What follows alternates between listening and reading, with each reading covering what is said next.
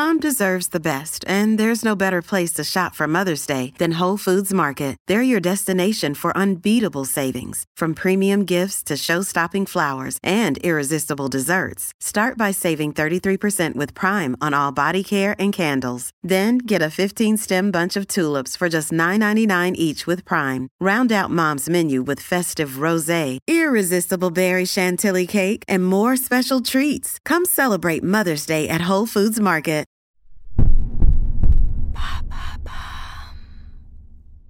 Sexe anal, quels sont les risques? Merci d'avoir posé la question. Une étude IFOP réalisée en mars 2021 indique que 51% des femmes ont déjà expérimenté la sodomie, contre 43% en Allemagne et 35% au Royaume-Uni. Ces chiffres démontrent une fois de plus que les pratiques sexuelles se diversifient et avec elles la pénétration anale dont la popularité explose selon un article du Guardian repéré par Slate. Une démocratisation qui serait en partie liée à la diffusion de séries telles que Sex and the City ou plus récemment Fleabag. Comme le rapporte le média britannique, jusqu'alors, les médecins et les systèmes de santé publique communiquaient surtout sur les risques liés aux maladies sexuellement transmissibles. Or, le sexe anal comporte d'autres sujets de préoccupation souvent tabous.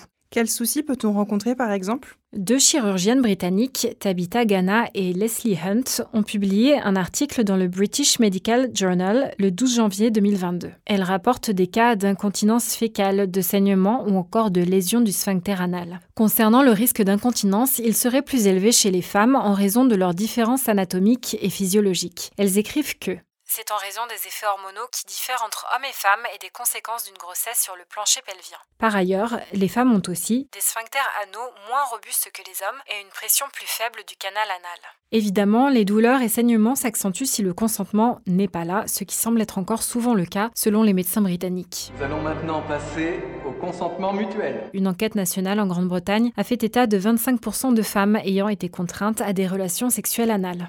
Comment pratiquer le sexe anal en toute sécurité? Déjà, il faut impérativement s'assurer du consentement des personnes impliquées. Aussi, être progressif et doux dans ses gestes ou la manipulation d'un sextoy.